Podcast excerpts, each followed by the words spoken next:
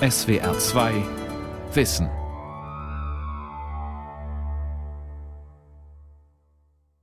Как гордимся мы, современники, что он умер в своей постели.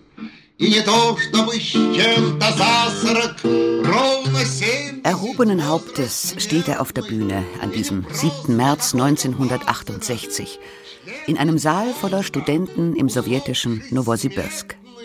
Hochgewachsen mit Schnauzbart singt Alexander Galitsch ein Lied über den 1960 verstorbenen Dichter Boris Pasternak. Den verfemten Dichter. Literaturnobelpreisträger zwar, aber in der Sowjetunion spricht man zu dieser Zeit nicht über ihn. So in aller Öffentlichkeit. Vor Studenten. Wir zerlegten die Kränze zu Zweigen und trauerten ein halbes Stündchen. Wie stolz sind wir, die Zeitgenossen, dass er in seinem Bett gestorben ist. Sogar die Schreiberlinge eilten zu seiner Gedenkfeier herbei. Wie stolz sind wir, die Zeitgenossen, dass er in seinem Bett gestorben ist. Nicht mehr ganz jung ist er, der Sänger, der da so laut in den Saal ruft. In ein paar Wochen wird er 50. Der schwarze Anzug passt nicht recht zu Gitarre und revolutionärem Sprechgesang. Galitsch ahnt wohl, es wird sein erster und letzter offizieller Auftritt als Liedermacher in der Sowjetunion sein. Der russische Künstlerrebell Alexander Galitsch. Eine Sendung von Michael Hähnel. Ich sang also dieses Lied. Applaus gab es nicht. Der Saal schwieg und dann erhoben sich alle. Die Leute sind einfach aufgestanden, haben da gestanden, schweigend zur Bühne geschaut. Es war ein Zeichen. Das hatte fast gar nichts mit meinem Lied zu tun. Es war einfach eine Demonstration des Gedenkens an den Dichter Pasternak. Nach diesem Lied bekommt Galitsch Auftrittsverbot. Zu klar ist seine Kritik, zu deutlich sein Sarkasmus. An verfolgte Dichter sollte im Jahr 1968 in der Sowjetunion niemand öffentlich erinnern. Zu sarkastisch zu sagen, dass Boris Pasternak nicht wie viele andere im Lager starb, sondern in seinem Bett.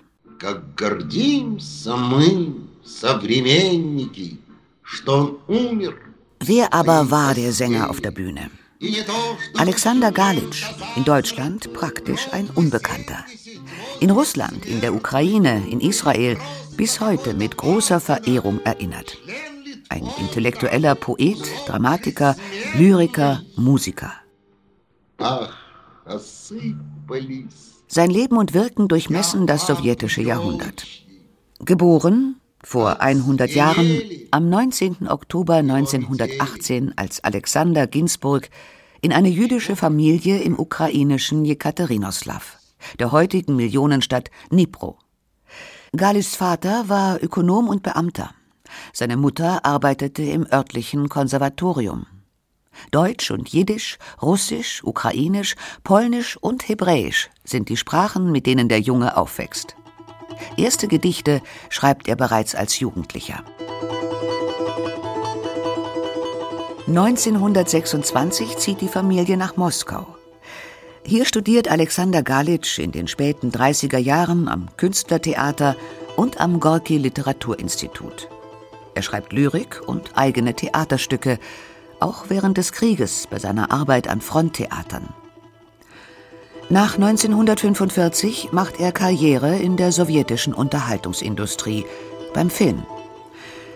Die Professorin Jekaterina Lebedewa lehrt an der Universität Heidelberg und forscht seit vielen Jahren zum Lebenswerk russischer Gitarrenlyriker. Er gehörte ja zu dieser ganz etablierten Schicht nach 1945. Äh, seine Stücke wurden gespielt, seine Filme äh, liefen in großen, riesigen Kinos. Und er war ein gut verdienender Mann. Er war wirklich von allen Seiten privilegiert und lebte mit den anderen privilegierten Schriftstellern in diesen Häusern, die in der Tauwetterzeit wurden die gebaut. Das waren so die ersten sehr komfortablen Neubauten.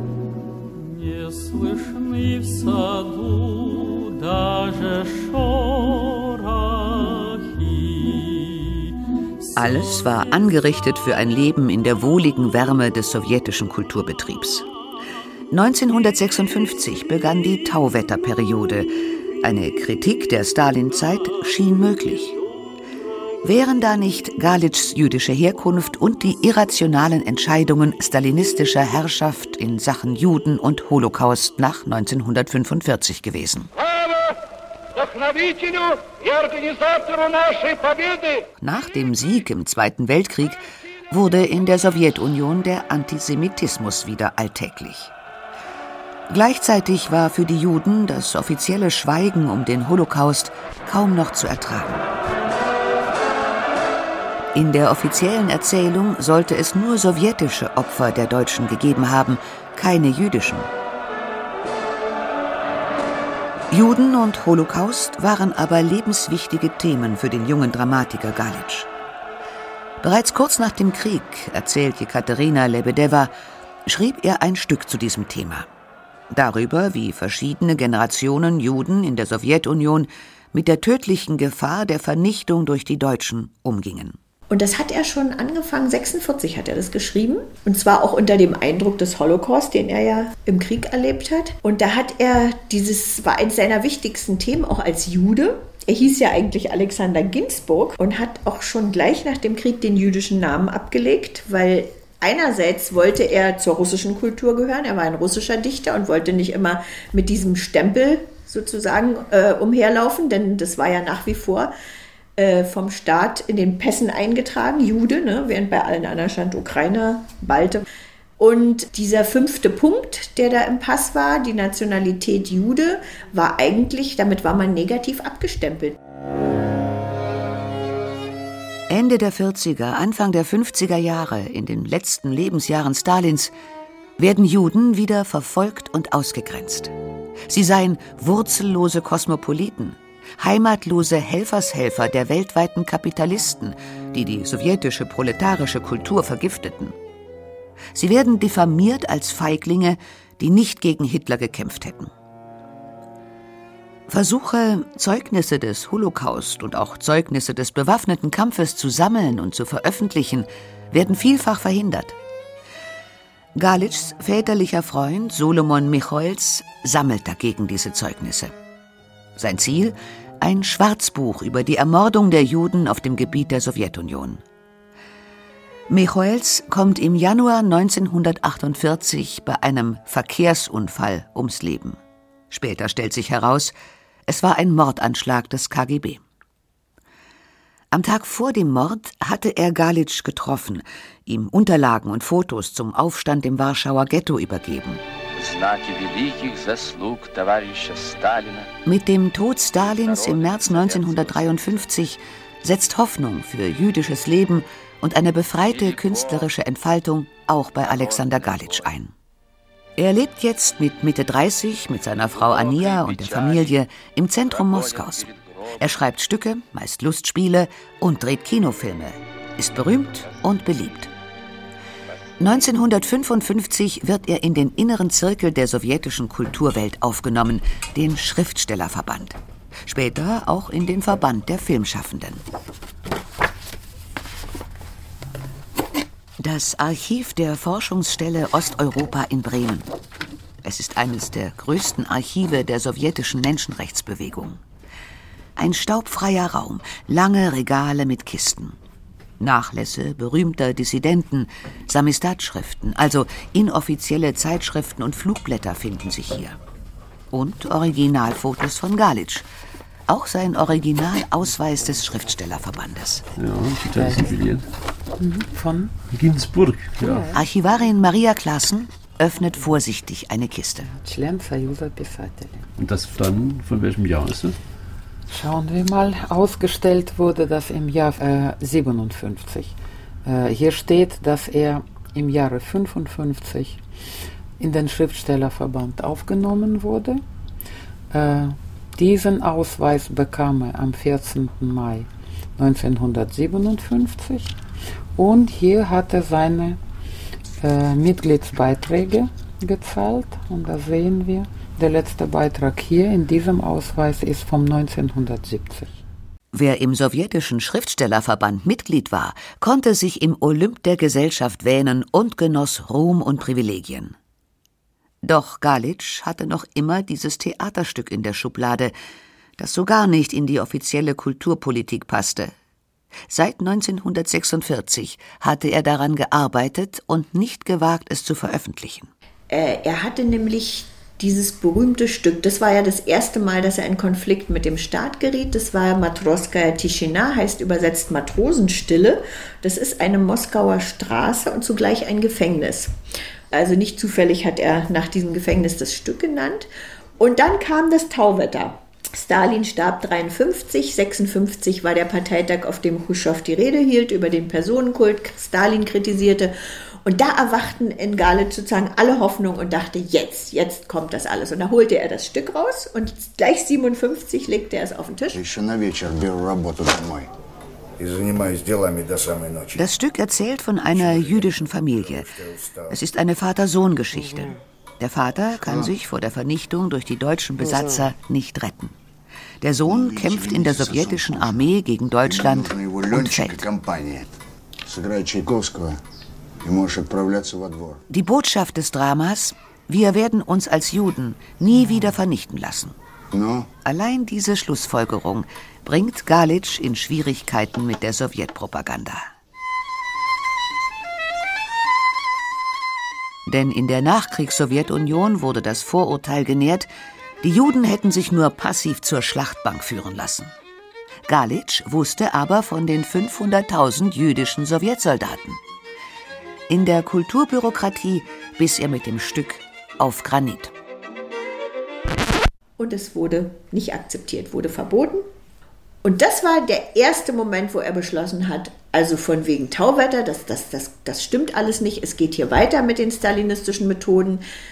Und da fing er an, sich zurückzuziehen aus den, äh, sozusagen aus den etablierten Kreisen und fing an, diese Lieder zu schreiben, diese bitteren, die sind ja wirklich sehr sarkastisch oft. Eine Aufführung von Matrosenstille wird es zu Galitschs Lebzeiten nicht geben. Erst während der Perestroika 1988 bringen Theater im ganzen Land das Stück auf die Bühne. Anfang der 1960er Jahre wird der neue Galitsch geboren, wie seine Biografen später schreiben.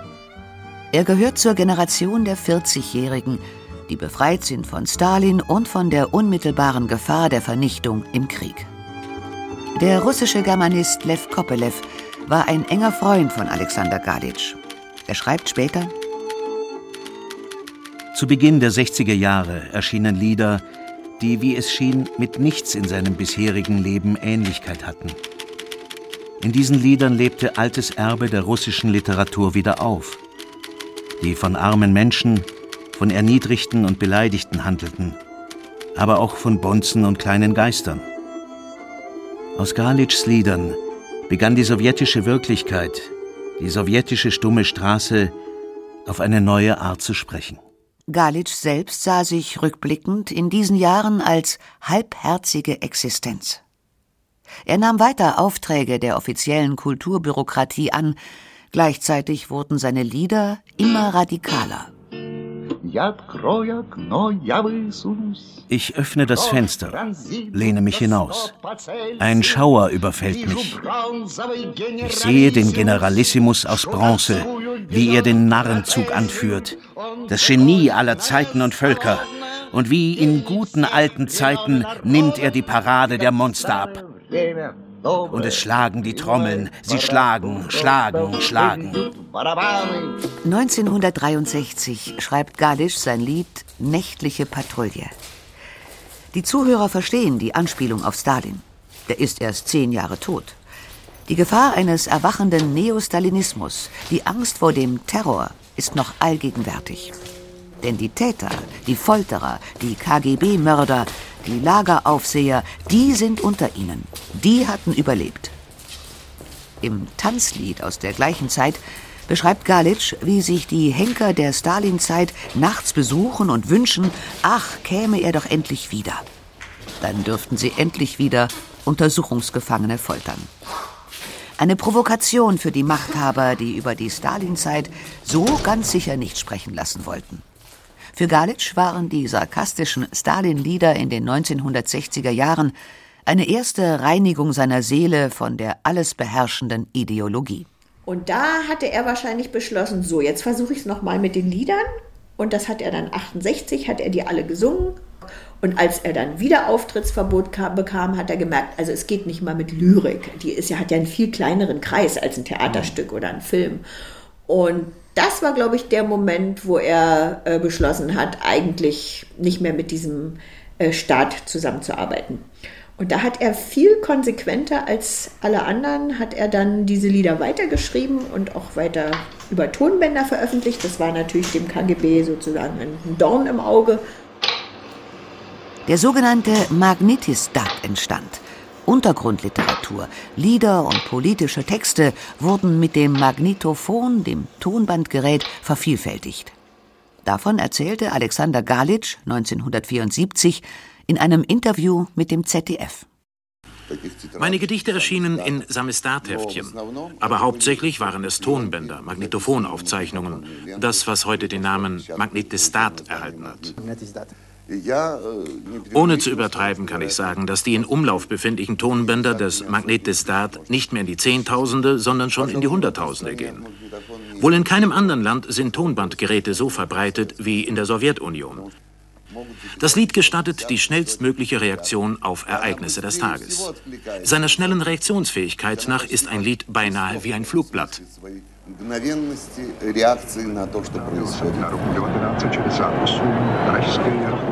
21. August 1968. Dieser Tag brachte die Entscheidung für oder gegen die Sowjetunion, für oder gegen die Freiheit. Es war der Tag des Einmarsches der Sowjetarmee in die Tschechoslowakei, die Niederschlagung des Prager Frühlings. In einem Gedicht benennt Galitsch die weltpolitische Bedeutung. Bürger, das Vaterland ist in Gefahr. Unsere Panzer stehen auf fremder Erde.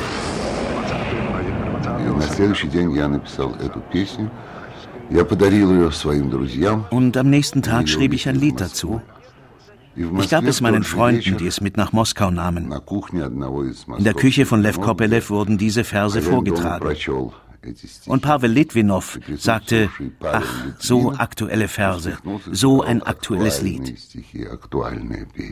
Am nächsten Tag gingen er und seine Freunde auf den Roten Platz, um gegen die Invasion der Truppen des Warschauer Vertrages in die Tschechoslowakei zu protestieren.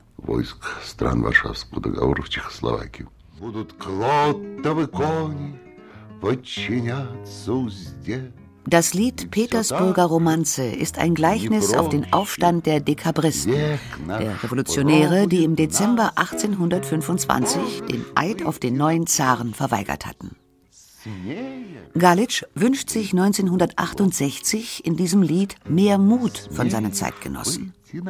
Man solle sich nicht herausreden, wenn es um Freiheit und Selbstachtung gehe.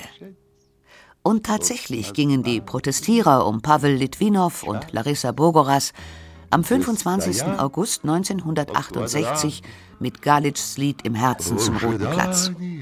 Für eure und unsere Freiheit stand auf dem berühmtesten ihrer Transparente. Acht mutige junge Menschen gegen ein ganzes System. Für Galitsch selbst folgten traurige, einsame Jahre.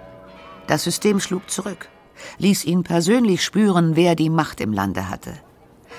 Nicht nur Aufträge aus dem sowjetischen Kulturbetrieb blieben aus, weiß die Galitsch-Expertin Jekaterina Lebedewa. Er hat weiter gesungen in, in kleinen, also in Wohnungen, in kleinen Kreisen. Und da folgte dann der Verbot, das Verbot, äh, Ausschluss aus dem Schriftstellerverband. Und er hatte gar keine Möglichkeit mehr zu existieren. Er konnte kein Honorar mehr einnehmen.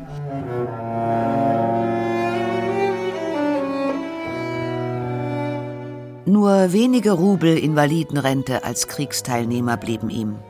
Jahrelang warfen Freunde Geldscheine in seinen Briefkasten, um das Überleben der Familie zu sichern. Im Westen hatte sich einzig Heinrich Böll für Galitsch eingesetzt. Er hatte ihn über Lev Kopelev kennengelernt. Nach 1970 war Galitsch Teil der Dissidentengruppe um Andrei Sacharow, Unterstützer des Moskauer Helsinki-Komitees für Menschenrechte. Damit war Galitsch endgültig auch ein Ausgestoßener. Im Bremer Archiv der Forschungsstelle Osteuropa zeigt Maria Klassen Bilder aus den letzten Moskauer Jahren. Hier sehen wir eine Mappe mit diversen Fotografien, Porträts und Gruppenaufnahmen mit Galitsch. Da sehen Sie auch sehr rührende Widmung, weil er hier der Freundin schreibt, hier bin ich noch derjenige, der die anderen äh, verabschiedet. Nicht ich, aber ich sehr bald. Hier steht 24. Das könnte Juni sein, 74. Nee, das ist. Das 24. Juni 74 ja. wäre ja praktisch der Ausreisetag. Von ihm, ja. Ja.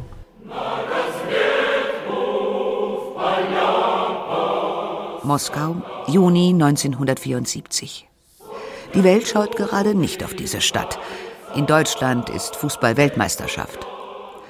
Am Tag zuvor haben die sowjetischen Behörden Galitsch klargemacht, wenn er nicht in Richtung Westen ausreist, schicken sie ihn in die andere Richtung, nach Sibirien, ins Lager. Später schreibt Galitsch über diesen Tag. Heute mache ich mich reisefertig. Es geht auf eine lange, schwierige Reise. Für immer. Auf den traurigen Weg ins Exil. Ich verlasse die Sowjetunion, aber nicht Russland. Egal wie pompös diese Worte klingen. Über die Jahre haben mir das viele gesagt. Mein Russland bleibt in mir. Mich, den russischen Dichter mit dem jüdischen fünften Punkt. Den kann man nicht von Russland trennen. Über Norwegen kommt er schnell nach München. Bereits am 10. Juni 1974 ist er bei Radio Free Europe am Mikrofon. Ein klares Zeichen, auf welcher Seite er sich jetzt politisch und publizistisch sieht. Ein Ausschnitt aus einer Sendung vom 14. September 1974 über seinen ersten Abend im Westen.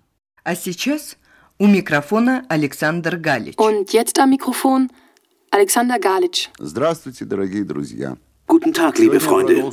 Heute will ich Ihnen von meinen ersten Tagen in Norwegen erzählen. Abends schauten wir fern, die neuesten Nachrichten. Und plötzlich erscheint auf dem Bildschirm das prägnante Gesicht von Andrei Sacharow. Auf Drängen der Ärzte habe er seinen Hungerstreik beendet. Und ich liege hier und denke in der Dunkelheit meines ersten Zimmers in Norwegen an all die Freunde, die dageblieben sind und natürlich an Andrei, an diesen mutigen, aufrichtigen Menschen, der der ganzen Welt gezeigt hat, was wichtig und möglich ist. Und so wende ich mich an die vertrauten und unbekannten Menschen in Ost und West. Seid nicht still. Versteht doch. Schweigen darf man jetzt nicht.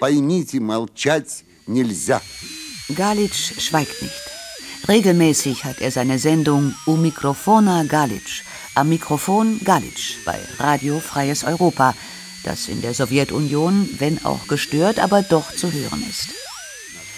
In Paris tritt er in die Redaktion der Zeitschrift Kontinent ein, das Sprachrohr osteuropäischer Dissidenten im Westen. Die deutsche Ausgabe wurde vom Ullstein Verlag realisiert. Im November 1977 tagt die Redaktion öffentlich zum Thema Menschenrechte und Literatur in Westberlin. Der Rias berichtet und befragt Alexander Galitsch auch zu seinem Exildasein. Aber man kann nicht sagen, ich bin ein wenig schwanger. Und man kann nicht sagen, ich bin ein wenig frei. Man muss sein oder frei oder nicht frei. Und da gab eine Gruppe der Schriftsteller, wir können, wir können auch nennen große Musiker, Musiker, zum Beispiel Vera Strapovic und weiter, die wollten nicht mehr überhaupt keine Kompromissen.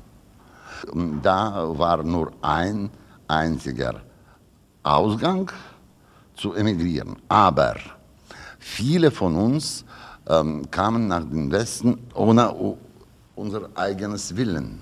Ich musste emigrieren, nur weil das äh, stand die Frage auf Leben und, und, und äh, Sterben. Und so ist mit vielen. Doch das Leben im erzwungenen Exil ist schwer. Galitsch ist oft verzweifelt. Schrei im Flüsterton heißt eine Platte, die er 1975 im norwegischen Exil macht, mit seinen Liedern aus der Sowjetunion, auf Russisch, einer Sprache, die im Westen kaum jemand versteht. Der Verlust seines Publikums daheim, Der Verlust, mit seiner Sprache, seinen Liedern unmittelbar in die Herzen seiner Zuhörer dringen zu können, nagen in den Exiljahren an Alexander Galitsch. Immer wieder denkt er über eine Rückkehr nach, sehnt sie herbei, wie im Lied Wenn ich zurückkehre. Hier in einer Interpretation der Sängerin Evgenia Simonova. Wenn ich zurückkehre, gehe ich in jedes einzelne Haus, wo der Himmel mit der blauen Kuppel nicht wetteifern kann und der Geruch nach Weihrauch, wie der Geruch nach dem Brot der Waisenhäuser, wird mich treffen und in meinem Herzen wie Wellen zusammenschlagen, wenn ich zurückkehre. Aber wann kehre ich zurück? Nie. Alexander Galitsch kehrt nie nach Russland zurück. Am 15. Dezember 1977 stirbt er an den Folgen eines Unfalles, eines Stromschlags in seiner Wohnung in Paris. Schnell kommen Spekulationen auf, der KGB hätte den Kritiker ermordet. Der Freund Lev Kopelev schreibt im Nachruf wenige Tage später Der tödliche elektrische Schlag durchleuchtete wie ein Aufblitzen sein ganzes Leben. Am meisten gleichen ihm aber die Schicksale jener, die in den 30er Jahren Jünglinge waren, die in den 40er und 50er Jahren qualvoll heranreiften und in den 50er und 60er Jahren schwer mit sich selbst fertig wurden, hofften und nicht fanden, und dann erneut, diesmal aber ganz anders, hofften und glaubten. Beweisen lässt sich ein Mord des KGB bis heute nicht. Klar ist, Alexander Galitsch war ein wenig talentierter Hobbybastler an Elektrogeräten, und er war seit vielen Jahren schwer herzkrank. Er starb gut zehn Jahre vor der Perestroika fern seiner Heimat. Jedes Jahr im Oktober findet in seiner Geburtsstadt Dnipro ein Galitsch-Festival statt. Und an seinem Wohnhaus in der Moskauer Tschernjachowski-Straße gibt es inzwischen eine Gedenktafel.